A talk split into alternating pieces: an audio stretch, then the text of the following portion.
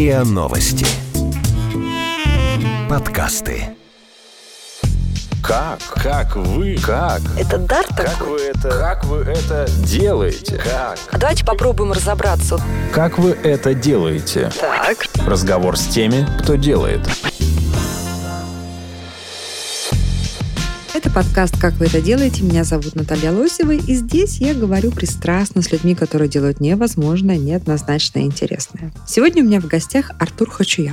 Один из лидеров среди специалистов по искусственному интеллекту, основатель компании, которая занимается вопросами искусственного интеллекта, в том числе распознавания лиц. Вот сегодня мы об этом поговорим, о разных кошмарах, ну или, может быть, не кошмарах нашего настоящего и будущего. Артур, привет. Да, приветствую. Честно говоря, я случайно узнала, что ваши разработки уже нашли практическое применение и в том числе помогали минимизировать уровень преступности во время чемпионата мира. Да. Пра- правильно я излагаю? Да, да. Вот если кратко, в чем тогда состояла вот эта ваша помощь стране, чтобы минимизировать разные криминальные скандалы во На самом деле, в мира? основном все было завязано на геоаналитике. То есть мы специализируемся на извлечении дополнительных знаний о людях. И приплюсовывая сюда данные об их перемещении, можно понять, что в таком-то месте скопились фанаты. Да? Что вчера они говорили о том, что пойдут бить русским морду там, в каких-то там Так, сообществах вот, или как-то так, вот теперь давайте пошагово. Да, Значит, да. Как вы знали, что эти люди, которые скапливались, это фанаты? Соцсеточки, блоги, форумы. Как вы сопоставили физическое тело человека с той информацией, которую вы взяли про него в соцсетях, Но на блогах на, На, блогах? на момент, а, на момент проведения этой истории во время чемпионата были доступны данные мобильных операторов, плюс к этому всему были данные Wi-Fi трекеров, установленные во всяких торговых центрах, местах общественного пользования, по которым можно было вычислить достаточно достоверно геоперемещение человека. Но в основном все было завязано на соцсетях. Все-таки это массовое мероприятие, люди фотографируются, можно кого-то распознать на заднем плане,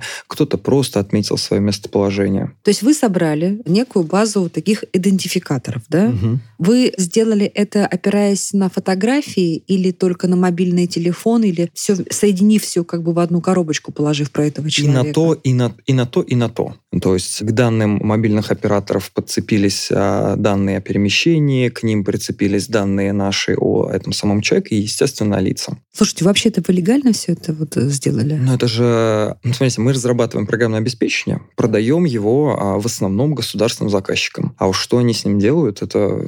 То есть, смотрите, уже во время чемпионата мира по футболу, то есть год назад, еще год назад, э, я так понимаю, что некое большое количество людей, живущих в Москве, были уже описаны вашими алгоритмами, да? Ну, нашими алгоритмами вообще про- практически все жители описаны. Но на самом деле еще до чемпионата было очень много подобных э, внедрений системы, не только распознавания лиц. И более того, на чемпионате не только мы этим занимались. Слушайте, а почему вот этого нет в таком ну, в публичном дискуссионном поле? Ведь сейчас спросить человека, который читает даже каждый день новости, может быть, и довольно осведомленный, знаешь ли ты, что практически все население Москвы уже сегодня по заказу государства описано, да? Э, Потому что... Все удивятся. Потому что все же боятся этого. У нас же... Все это кто боятся? Все этого? жители. Жители боятся, конечно, боятся. Вот. а, И на самом деле из-за того, что СМИ общественные, ну, телевидение, фильмы очень сильно криминализируют алгоритмы, искусственный интеллект, а особенно технологию распознавания лиц, а реально из 100% людей, которых а, идентифицировали на каком-то общественном мероприятии, именно по распознаванию лиц процента 3 только идентифицируются. Остальные это соцсети, мобильники, Wi-Fi и все прочее. Но всё-таки еще раз мне объясните. Значит, есть человек, который э, живет там какой-то своей публичной жизнью, ходит в университет, например, да, обедает в какой-то кафешке и так далее. Этот же человек состоит в какой-нибудь там, ну, хулиганской группировке, раз мы говорим про чемпионат мира по футболу. Как вы, во-первых, как вы про него собрали информацию, что он про его, так сказать, э, публичную часть жизни, и как вы совместили с его неприглядной частью жизни? Окей, в данном случае, если мы говорим именно об идентификации фанатов и всяких там хулиганов и все прочее, в основном все базируется на потребляемом контенте онлайн. Соцсети, какие-то там сайты, источники и так далее. То есть то, какой контент потребляет человек, как он с ним взаимодействует, на основании этого есть модель, которая, собственно, прогнозирует его психотип, его а, привлечение к определенной группировке, интересы и множество различных параметров. Вплоть до готовности его сделать какие-то реальные действия. А это один из важнейших факторов, потому что у нас огромное количество может потреблять контент про наркотики, но это не значит, что они все наркоманы. Ну, то есть э, в- вот в в этом анализаторе задействованы не только вы, как люди, которые просто сопоставляют какие-то цифры перемещения, но, вероятно, и психологи, социологи, которые интерпретируют, да? Да, да. Вот э, то, чем человек интересуется. Их на самом деле достаточно много. Проблема всех этих задач в том, что психологи в принципе себе слабо представляют, как работают алгоритмы, и задача в данном случае разработчиков здесь интерпретировать одно в другое. Кто на себя берет ответственность, чтобы добропорядочного человека заподозрить в том, что он по ночам, значит, там э, ходит хулиган, бьет витрину? Но ответственность за себя э, всегда берет лицо, принимающее решение. То есть если это какая-то правоохранительная история, то это правоохранительные органы. И нужно понимать, что все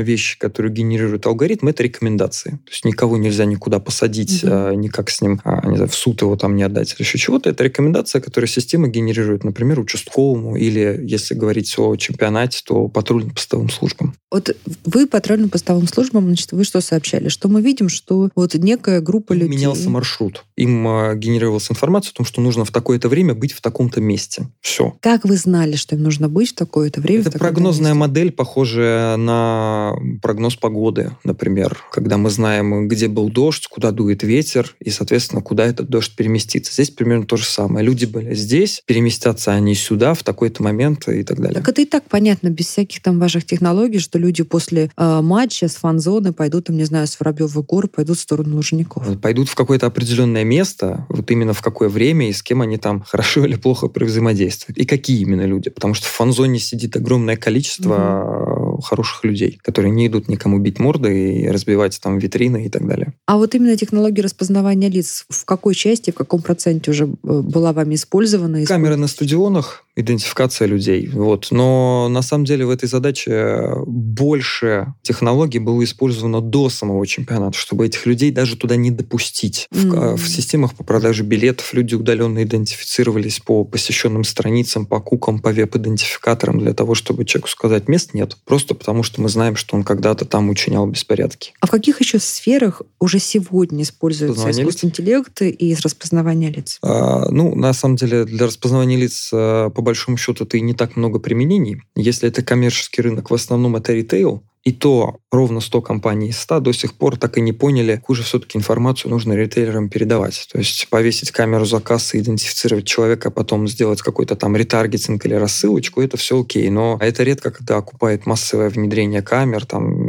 и всего, всего прочего. Вот, по факту а, реально в основном это используется только в вопросах безопасности. Государственных, либо каких-то там внутригородских, возможно, в крупной компании. Но в любом случае, если вы придете в любой бизнес-центр, в котором есть модная технология распознавания лиц, там обязательно будет старая добрая пластиковая карточка, потому что эти алгоритмы не дают стопроцентной достоверности. А с каких камер обычно собирается информация? Тут камеры где-то по улицам расставлены? В Москве это улица. В Москве, на самом деле, очень продвинутая уличная сеть. Вот, угу.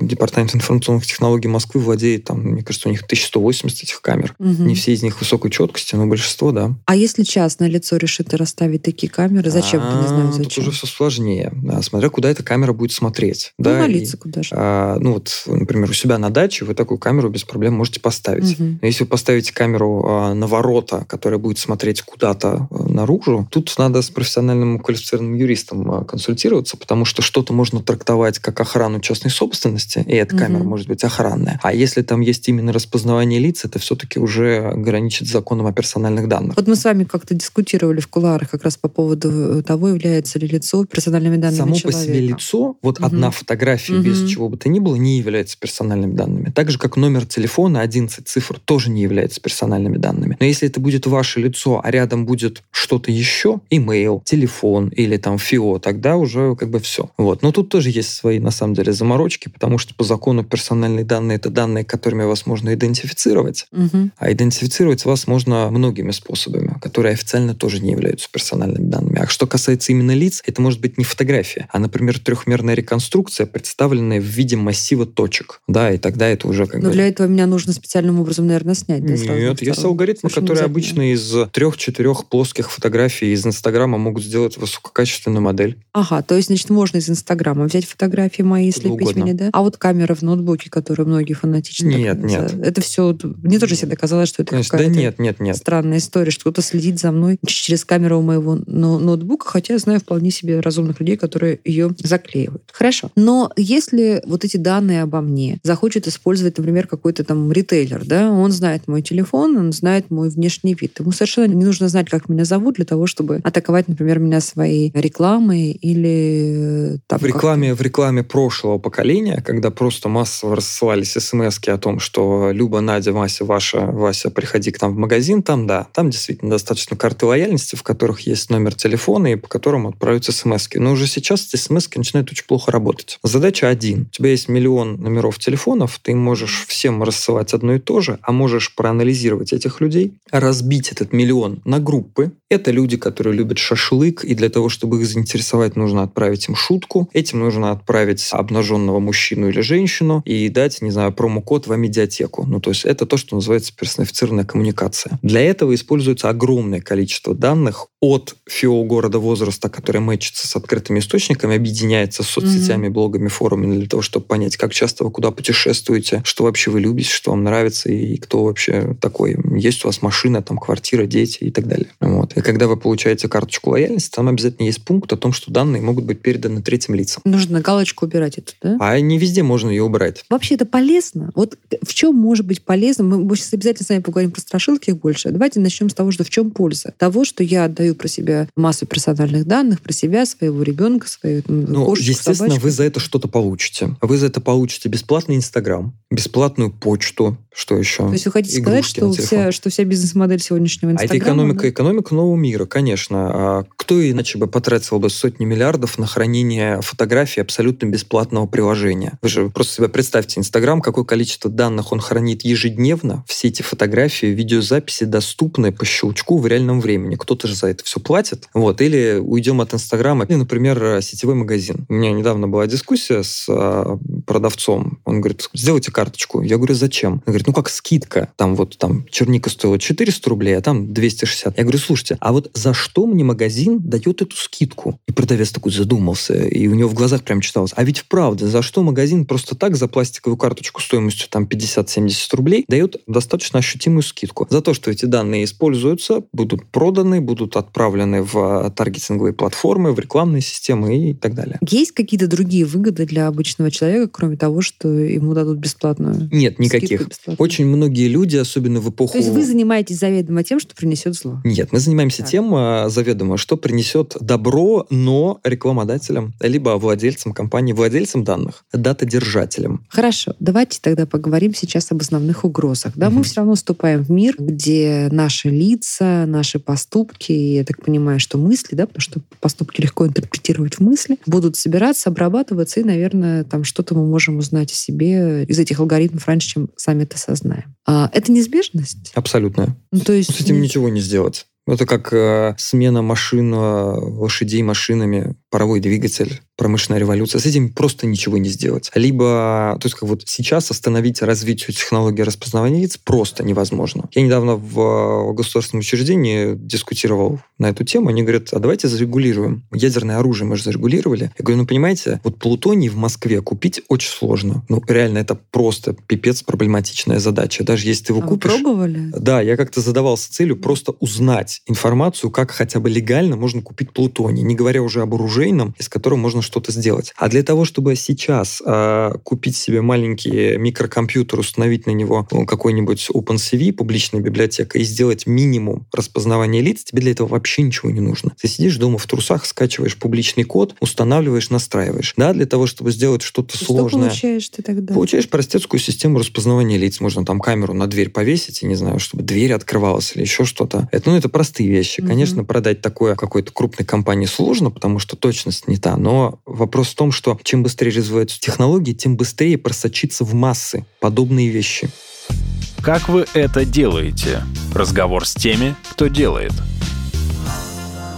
Хорошо, какие риски? Вот основном там топ-5 рисков вот этой уже неизбежной, как мы понимаем, технологии. Именно распознавание лиц? Распознавание А, лиц, ну и, соответственно, обработки э, Ну, давайте, этих данных э, с Давайте сначала об интеллектом. обработке данных, потому что Мгм, само по давайте. себе распознавание лиц, э, ну, особо его бояться не стоит, потому что что есть камера, что можно и просто 10 тысяч полицейских поставить, которые будут сидеть на улице и эти лица распознавать. А точность Вот. какая сегодня вот, э, Вот. примерно? У лучших систем а, до где-то в районе 90%. А близнецов как распознаете? А Вот. Это статистическая погрешность. Редко такие задачи прям задаются. А правда, что это сразу просто все, все, что я хотела знать о распознавании лиц. А правда, что цветных людей сложнее распознавать? Да, и азиатов. Это достаточно сложная А задача. почему? Вот. а, Дело не в цвете кожи, дело в геометрии их лиц. Потому что большинство а, систем распознавания построены на каких-то уже существующих наработках. Они используют уже открытые базы а, для обучения, и в основном эти базы европейцев. То есть просто в неком облаке мало еще э, Абсолютно. чернокожих абсолютно и верно. монголоидов. Да, да, да, да, да. Хорошо. Итак, значит, э, мы понимаем, что это несложно распознать все наши лица и где-то хранить их зачем-то. Вот. И в этом вы считаете ничего страшного? Ну, в самом, а, в самой хранении и обработке этих данных... Не, ну мы, с- вот, допустим, мы сегодня с вами пойдем ужинать, я совершенно бы не хотела, чтобы знали, что я ужинаю с вами. Это- это, а ну, ресторан смотрите. будет знать о том, что я пришла с Артуром ужинать. Нет, вопрос а, просто разграничения государственного использования и частного использования. Вот. А почему государство должно знать, с кем я пойду ужинать сегодня? Ну, государству нужно выполнять какие-то задачи безопасности и так далее. Здесь вопрос не в том, а, должно или не должно. Это Мгм. как бы не моего уровня вопрос. Мгм. Это надо ну, понятно, да, это других людей а спрашивать. не спол- вас исполнители. Да, так конечно. Мгм. Вопрос в том, что государство это может сделать ручками, Мгм. используя 10 тысяч полицейских, может сделать автоматизированно. И вот здесь очень важно разделить управленческое решение, которое принимает государство, и алгоритм. То есть если завтра, например, выйдет закон, запретим бесплатное образование для тех, кто сходили на оппозиционный митинг, они же могут их ручками переловить или по данным мобильных операторов, или по соцсеткам их идентифицировать, могут использовать технологии распознавания лиц. То есть злое здесь в любом случае будет государство или человек, принявший решение. А вопрос технологии распознавания лиц, к сожалению, он находится в такой стадии, что здесь уже нечего решать. Она будет, есть с этим ничего сделать нельзя. Даже если сейчас согнать в концлагерь всех разработчиков, э, уже невозможно из открытого доступа убрать всю информацию и все наработки, сделанные десятилетия назад. Слушайте, ну я подумала сейчас, но с другой стороны, ведь, наверное, и преступников будет проще теперь ловить. да, Конечно. с ну, вообще последние как бы 5-7 лет э, эпохи тотальной Я имею в виду, знаете, там вот какой-то вор какой-то, который ограбил Конечно, ваш дом. камеры в или- Москве, они же стоят сейчас на домофонах. У вас на домофоне Мгм. стоит камера, и у меня тоже государственная такая. Ну, вопрос в том, что раньше государству уже было сложнее врать людям, и людям было сложнее врать государству. Сейчас гораздо То есть труднее. наши отношения с государством станут обоюдно Обоюдо более прозрачными. более прозрачными. Ну хорошо, ладно, это хорошая, Риски. допустим, новость. Давайте возвращаемся к рискам технологий распознавания Ну вот лиц. давайте. Злоупотребление давайте. Ну, не только распознавание лица, а вот сейчас просто анализ данных и использование его в каких-то системах. Вот смотрите, вы сформировались под действием вашего окружения. Ну, кто-то там, неважно, в Бога верит, кто-то там в теорию сознания, неважно, но вас э, на какой-то процент сформировало ваше окружение. Вы читали книги, извлекали знания об окружающем мире э, Ну и совершала социально одобряемые поступки. Да. Мгм. А, Современное поколение потеряло навык, во-первых, фильтрации информации, потому что ее стало в разы больше, чем было даже в мою молодость, сказал я в 26 лет. Вот. а, Вопрос в том, что сейчас люди, для них основной источник информации — это интернет. Google, Facebook, Википедия. Но надо понимать, что Google выдает не 100% информации. Он выдает только то, что удобно ему. Сайты, которые удовлетворяют его политике, и вообще все, что удовлетворяет его видению. Ну и Таким- всячески пытается воздействовать при этом да, на, Вот. И на вот- то, что, ту картину мира, которую видит человек. Да, Мгм. и вот задача, на самом деле, воздействия подобных алгоритмов на картину мира — это самая страшная угроза. И страшность ее в том, что ее невозможно проконтролировать. Потому что компании, которые сейчас отвечают за эти алгоритмы, они не государственные, они частные. Частная компания делает, что хочет, когда хочет и где хочет. Если Google завтра решит, например, исказить а, мнение, скажем, россиян о полицейских, оно и так не очень хорошее. Но если он решит сделать еще хуже, то он на каждый второй запрос, любой, не знаю, хочу купить окна ПВХ, Google будет показывать видео. А смотрите, как а, полицейский разбивает а, окно ПВХ у бабушки. Ну, что угодно можно Мгм. сделать. И вот вопрос в том, что эти вещи никак не контролируются и вряд ли будут как-то контролироваться. Так, казалось бы, причем здесь технологии распознавания лиц и анализ... э, Потому что идентиф... потому что данные, которые используются в этих рекомендательных алгоритмах, они берутся из открытых источников, и в том числе для них используется и, собственно, лицевая идентификация. Реже, чем данные, там, не знаю, с лайков в Фейсбуке, но используется. Ну, в общем, короче, сейчас мир выглядит так, что мы такие стоим голые на ветру, да? Мгм. А, мы просканированы уже с разных сторон, и где-то эти данные собраны, обобщены, и сделаны выводы. Но доступ к этим данным, то есть эти данные уже есть, я правильно Да, понимаю? Только конечно. если ты не живешь там в глухом ауле или в деревне. Ну, рано или поздно к тебе внучка приедет, э, сфотографируется и выложит тебя куда-то. То есть люди... Тебя свяжут с этой внучкой. Да, тогда. люди, у которых нет аккаунтов в социальных сетях, они тоже как бы не запрещены, не Мы сейчас тоже об этом поговорим. об этого. Хорошо, вот то есть уже сейчас существует некий массив информации, там, ну, не знаю, про 80% населения планеты. Не знаю, вы, наверное, тоже не знаете наверняка сколько, но предположим. И доступ к этому массиву информации никак не отрегулирован, правильно я понимаю? Да. То- Нет, какой-то отрегулирован, Мгм. какой-то нет. Ну, как бы в каждой стране есть закон о персональных данных. В России есть, зак- во-первых, закон о персональных данных, закон о локализации Не, ну данных. закон говорит, та-та-та, пожалуйста, не связывай этот телефон с именем этого человека. Да, все верно. А вот эта вот плоскость не отрегулирована. Влияние,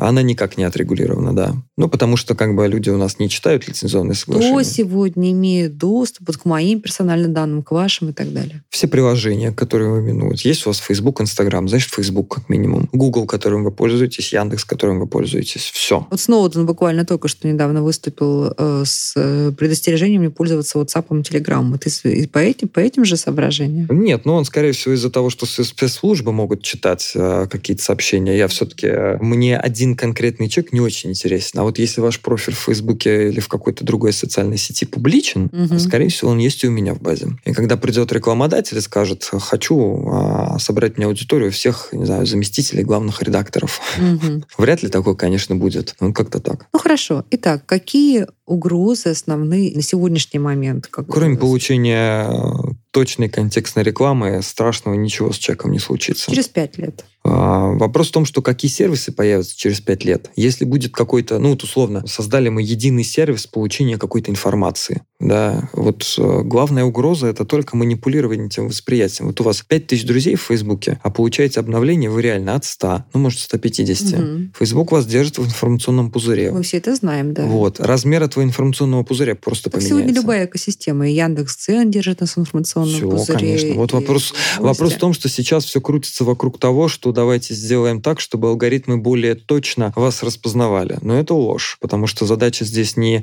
э, точно распознать ваши реальные потребности, а на самом деле а сформировать у вас потребности к продукту, который, собственно, пришел на эту рекламную площадку. Хорошо. То есть пока все взаимодействия с моим профилем, да, и со мной, раз уж я везде наследила, как и почти все из нас, такое виртуальное. А может ли в ближайшее время это превратиться в то, что, не знаю, там вот идет призывник, который уклоняется от армии, а полицейский получает сигнал «дзынь-дзынь», идет призывник, который Такую отклоняется. систему можно построить хоть сейчас. Вопрос в том, что вряд ли кто-то этим займется. И хорошо, что этим никто не займется. Например, Wi-Fi метро. Мгм. Берем данные Wi-Fi метро, объединяем их с данными, не знаю, Mail.ru, и таким образом привязываем социальную сеть к MAC-адресу устройства. Он едет на Соколе в шестом вагоне, да, на следующей станции на, на Динамо. Полицейскому приходит смс о том, что зайди в третий вагон. Вот фотография того, кто тебе нужен. Вообще в этом нет ничего сложного, технологически. Мгм. Но, естественно, никто не хочет это делать, потому что представляете, сколько криков в СМИ будет о том, что приватность людей нарушили, хотя в данной ситуации этот конкретный призывник сам дал разрешение Mail.ru на обработку данных, а когда воспользовался Wi-Fi в метро, дал разрешение Максиме Телеком на использование этих данных. Все. Естественно, он не прочитал ни там, ни там соглашение. Ну, то есть это вопрос еще какой-то гигиены и нашего Конечно. само- самообразования. А по вашим ощущениям, когда государства, различные государства начнут регулировать все-таки этот вопрос? Ну, в Америке уже много достаточно, кто пытается подойти к регулированию искусственного интеллекта. В Мгм. Китае есть э, даже уже несколько законопроектов, которые доходят. Когда, скорее всего, когда что-то очень плохое произойдет,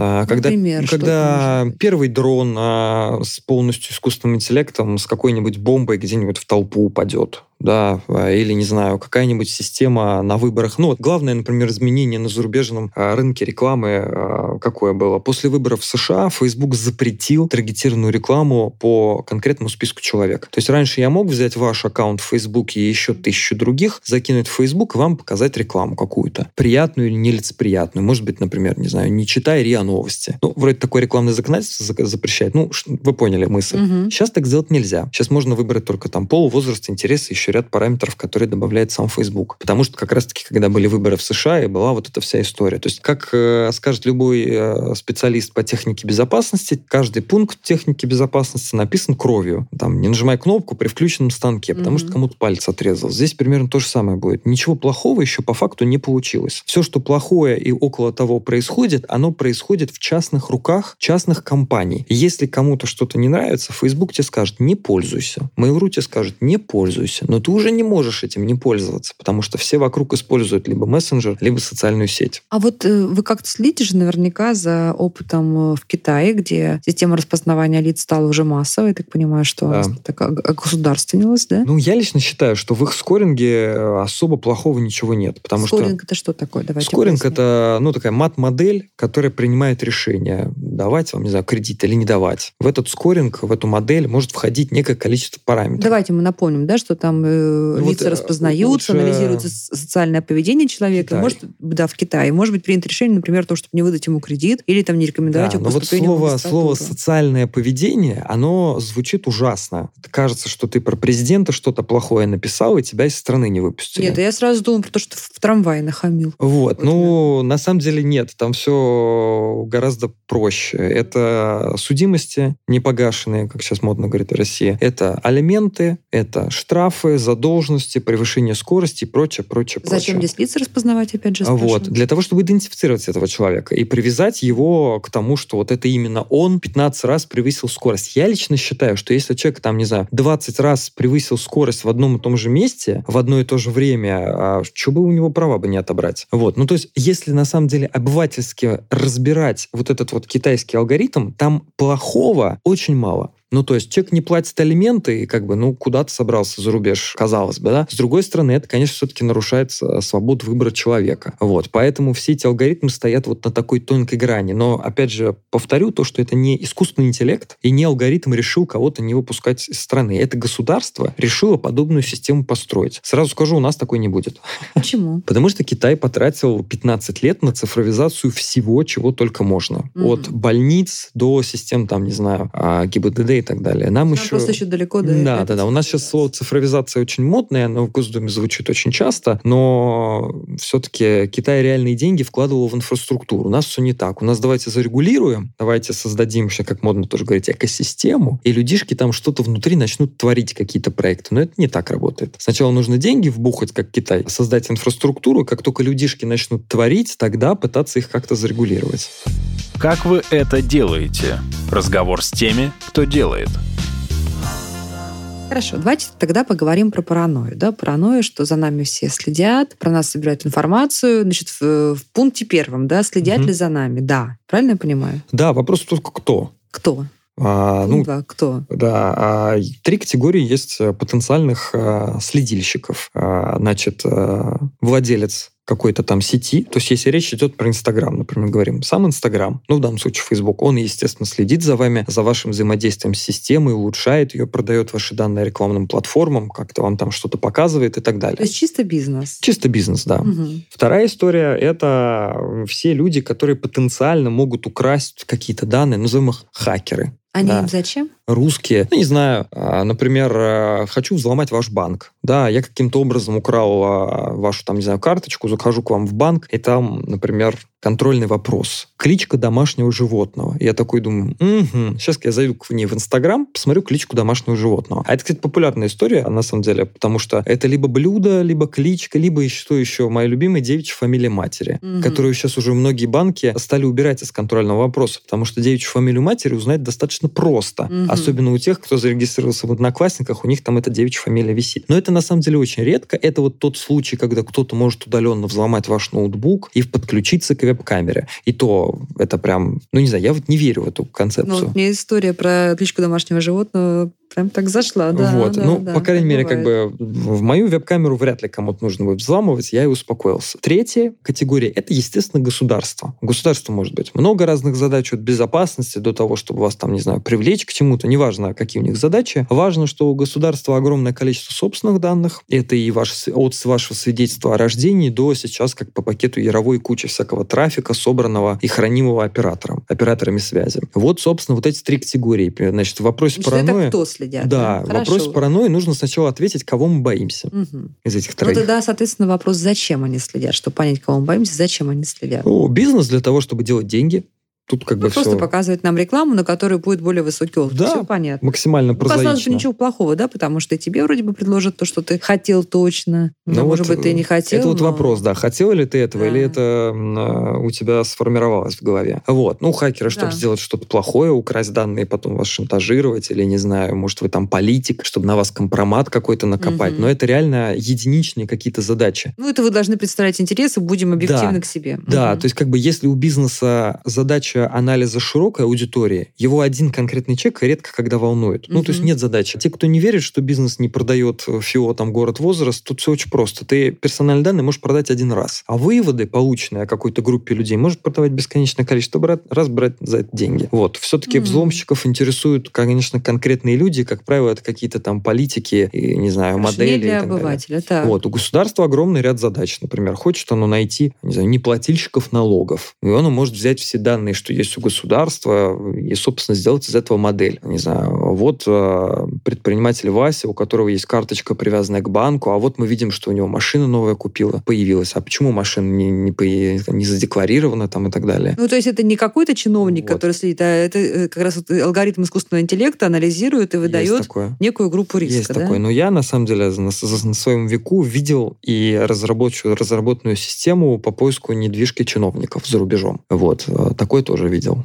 Понятно. Ну, то есть глобально вроде бы благо, если тебе нечего скрывать, то это будет благо. Хорошо. Тем не менее, мы не хотим, чтобы про нас знали много, да, ну Мгм. хотя бы как хотим как-то остановить. Значит, какие э, меры безопасности и гигиены существуют э, для того, чтобы Окей. минимизировать информацию? Первое, что мы, что мы должны понять, что со всем развитием вот этих страшных технологий да, по доступу к чужим данным, точно так же с такой же скоростью развиваются и технологии, препятствующие доступу к этим данным. Мгм. Да, от антивирусов до каких-то, не знаю, там сейчас очень модно плагины себе в браузер ставить против отслеживания рекламы. Я правильно понимаю, что вот такие компании, как ваша, они этим тоже промышляют? А, Мы в основном собираем данные, да. Мгм. Вот. А, Но я как бы, как, например, владелец э, систем, а, например, веб-аналитики, я вижу, что люди потихонечку там и AdBlock ставят, и всякие приложения против отслеживания. Флаг им в руки, это хорошо. Вот. То, что, возможно, Давайте обычному человеку, значит, что, что нужно сделать? Мы Самый можем простой- отказаться от социальных сетей и мессенджеров? А, И да ну, это не поможет. Отказаться от них, конечно, можно. Но какой человек сейчас от них откажется? Мгм. Это вопрос уже как бы Ну, к самому человеку. да. Нет, естественно, если ты откажешься от всех приложений, все, и данных от тебя не будет. Единственный владелец данных, а, который останется, это государство. Ну, из государства данные никак удалить нельзя, на то оно, блин, и государство. Мгм. Вот. а, Можно, конечно, свое свидетельство о рождении порвать и там, не знаю, куда-то в горы Вы же только что говорили, что вот приехала такая э, внучка к бабушке, да, пришла, пришла я к Да. э, друзьям, они Ну, как пофоткали, при, э, как сказать, если задастся целью, Мгм. то удалиться можно. Отовсюду, откуда угодно, пойти в лес, жить там как бы отшельником. И... Ну, то есть ты вместе с этим лишаешь себя там Конечно. части... Удобство. Удобство, Назовем благ. это так. То есть, как бы хочешь заказывать, не знаю, такси или еду домой, будь добр, поделись с Delivery Club данными. Ну, Вот если я посылаю фотографию там другу какому-то, да, или пишу ему, слушай, смотри, какая классная помада. А алгоритм уже способен Да. сегодня проанализировать? Личные сообщения, да. То есть все следы, которые мы оставили в личных сообщениях, они- также а, пополняют эту копилку Да, ни, один, ни одна из социальных сетей не признается в этом, но и было огромное количество исследований, когда именно вот на основании личных сообщений потом как, какую-то рекламу появлялась. То есть то, что, не знаю, выключенный телефон лежит и записывает аудио из микрофона в реальном времени, это, конечно, ерунда, потому что ну, Мгм. для этого колоссальные мощности нужны были, никто бы не Кто потратился потом бы это на будет слушать? Конечно, Мгм. да, никто бы не потратился на это. Вот, а личные сообщения, да. Хорошо, а вот это распространенная такая история, когда многие люди замечали, что якобы они не пишут там название какого-то там товара или услуги, Да, я понял, про а что только произносят это по телефону, и им появляется немедленно реклама. Но она вот появляется этого. не немедленно, она появляется через какое-то время. Чаще всего этот человек просто был в каком-то месте, попал в статистическую выборку, либо взаимодействовал с этим контентом и забыл. А, либо это просто Мгм. совпадение. Ну, то есть, а, А я... мы совпадение просто запоминаем. Конечно, конечно. А. Я не верю в то, что все распознается. Если если ты общаешься с голосовым помощником, он, конечно, сохраняет эту всю историю. Это глупо, потому что распознавание речи идет не на телефоне, оно идет на сервере. И навигаторы, и все прочее. Но такого, что система просто у тебя лежит, mm-hmm. и как бы и все слова записываются, во-первых, стоимость тогда взаимодействия с вами для рекламодателя была бы колоссальной, а не копейки, как сейчас. А во-вторых, э, почему все эти голосовые помощники активируются по фразе «Эй, Siri», «Окей, Google»? Это же не делается не для того, чтобы постоянно произносить название компании, а для того, чтобы как раз-таки телефон не распознавал все аудио подряд, угу, а только угу. то, которое начинается со фразы там «Эй, Siri», да, или «Окей, Google». Вот как-то так. Поэтому чаще всего люди просто попадают в какую-то статистическую выборку. То есть э, и аудиосообщения тоже не расшифровываются? Ну, когда вот люди общаются в мессенджерах. Ну, не могу на основании этого сказать. Может быть, уже где-то и расшифровываются, может быть, нет. Но чисто теоретически возможность такая есть. То есть у голосового помощника нет, аудио в фоне. Угу. А если мы отправляем кому-то аудиосообщение в том же WhatsApp, то чисто теоретически сервер видит это аудио, может его распознать. Угу. Ну, давайте немного поговорим еще о будущем. Значит, какие вот интересные модели взаимодействия человека, жизни человека в этом мире, где много знают про него, где распознают его лица, уже сегодня, ну, как существует в виде прототипа. Вот то, угу. что мы, то, что вас впечатлило, например. Вот мы, например, а, в том году в тест запускали приложение для знакомств. Сейчас его дорабатываем для Кстати, того, чтобы так. перезапустить запустить в конце года. И это достаточно такой серьезный вызов, потому что с точки зрения именно мат-моделирования, потому что все существующие приложения для знакомств — это магазин мяса. Влево, вправо ты листаешь или фильтр выбираешь. Хочу такую-то с большой грудью, с э, блондинистыми волосами и выбираешь кандидатов. Наша концепция была такая, что человек заходит, и мы ему даем 10 кандидатов. Неважно, как мы их подобрали, это наша задача. На самом деле мы там знаем, что он любит BDSM порно, и она, да, и поэтому мы их вместе свели. А, то есть вы это уже знаете, потому что вы уже э, для вас этот человек не анонимен, вы да, уже конечно, знаете, конечно. Когда человек заходит к нам, он же регистрируется, соглашается на обработку данных и все-все-все. Мы знаем его email, телефон, привязываем эти знания и так далее. То есть у нас вот эта модель делилась на три части. Первая — это совместимость цифровых следов, ну, назовем это так, совместимость интересов. Сериалы, которые люди ставят, актеры, которые им нравятся, контент, который они потребляют, путешествия, активный образ жизни, интроверсия, экстраверсия и так далее. Вторая история — это как раз-таки психология. Тут были привлечены почти 10 э, психологов, а, все говорили абсолютно разное. Программисты вообще с ума сошли, никто так и не смог ответить на вопрос одинаковых людей, нужно находить или а, противоположных. Вот. Третья история — это все, что связано с сексом. Замахнулись конечно. Вот. Угу. А, но на самом деле такая интересная штука, даже с точки с исследовательской точки зрения. К слову, кстати, одинаковых и не одинаковых мы как решили эту задачу? Мы взяли 5 миллионов человек, которые на данный момент того исследования были несколько лет уже в браке. То есть у нас была информация за несколько лет до их встречи, потом несколько лет после. И они там как бы, ну, по Инстаграму три года успешно живут в браке или там расстались. И мы пытались понять, сопоставить данные, которые у нас были до и после, чтобы построить некую модель. У нас получилось что-то типа 45% людей одинаковых в интересах и во всем прочем, остальные это разные. Ну, то есть с точки зрения статистики 50 mm-hmm. на 50, mm-hmm. ерунда полнейшая. Вот. А, поэтому считаю, что мы как бы на этот вопрос не ответили. Возможно, когда мы... Ну, про... хорошо, это вы не ответили на вопрос, э, одинаковые ли э, люди. Но такие модели ну, работают. Хорошо, и да, или такие модели работают. противоположности притягиваются. А что в итоге-то? Вы получили потом какие-то вот примеры да, было... пар, которых искусственный интеллект подобрал? Да, с... у нас на, на, на тест мы набрали 100 тысяч пользователей и получили достаточно хорошую обратную связь. То есть в районе где-то 87% модель э, прогнозировала хорошо. Но хорошо она прогнозировала дружбу и секс. Бизнес она не могла прогнозировать вообще, бизнес-партнеров. Просто нерешаемая задача. С любовью было сложнее, потому что огромное... Ну, это все-таки был первый запуск, огромное количество человек были женатыми, которые я, типа, пришел просто посмотреть. Угу. Да, поэтому мы эти данные просто отбросили. Вот То есть все-таки любовь — это что-то за и долгие отношения за пределами за математических пределами, моделей. Да. Хотя психологи говорят, что они могут определить. Проблема в том, что нужно понять, в какой жизненной стадии находится человек, и сам этот человек сделать это не в состоянии. То есть нужно как-то ему задавать наводящие вопросы, не связанные с этим. Собственно, у нас там был э, помощник, который постоянно с тобой дискутировал. Угу. Э, он тебе какие-то вопросы спрашивал, картинки показывал, нравится, не нравится и так далее. На основании этого создавал модель тебя. Может, как-то так. Ну что, друзья, мы с вами увидели удивительную картину нашего будущего, в которой, э, как мы понимаем, уже закрыт вопрос о том, будут или не будут ли собранные про нас данные, они будут собраны, они собраны уже сейчас. Непонятно, какие правила, так сказать, морали морального и юридического регулирования применит государство к этому новому миру, но зато, наверное, мы видим какие-то благоприобретения, да, в том числе мы сможем находить людей, похожих на нас, но не факт, что математика нам подскажет любовь. У меня в гостях был Артур Хачуян, основатель компании, который занимается системами искусственного интеллекта, распознавания лиц, да и сам он один из самых известных специалистов по искусственному интеллекту, разработчик систем обработки больших данных. А это был подкаст «Как вы это делаете?». Здесь я говорю пристрастно с людьми, которые делают невозможное, неоднозначное и интересное. Спасибо. Вы слушали эпизод подкаста «Как вы это делаете». Автор и ведущая подкаста Наталья Лосева. Подписывайтесь на подкаст на сайте ria.ru в приложениях подкаст с Web Store и Google Play.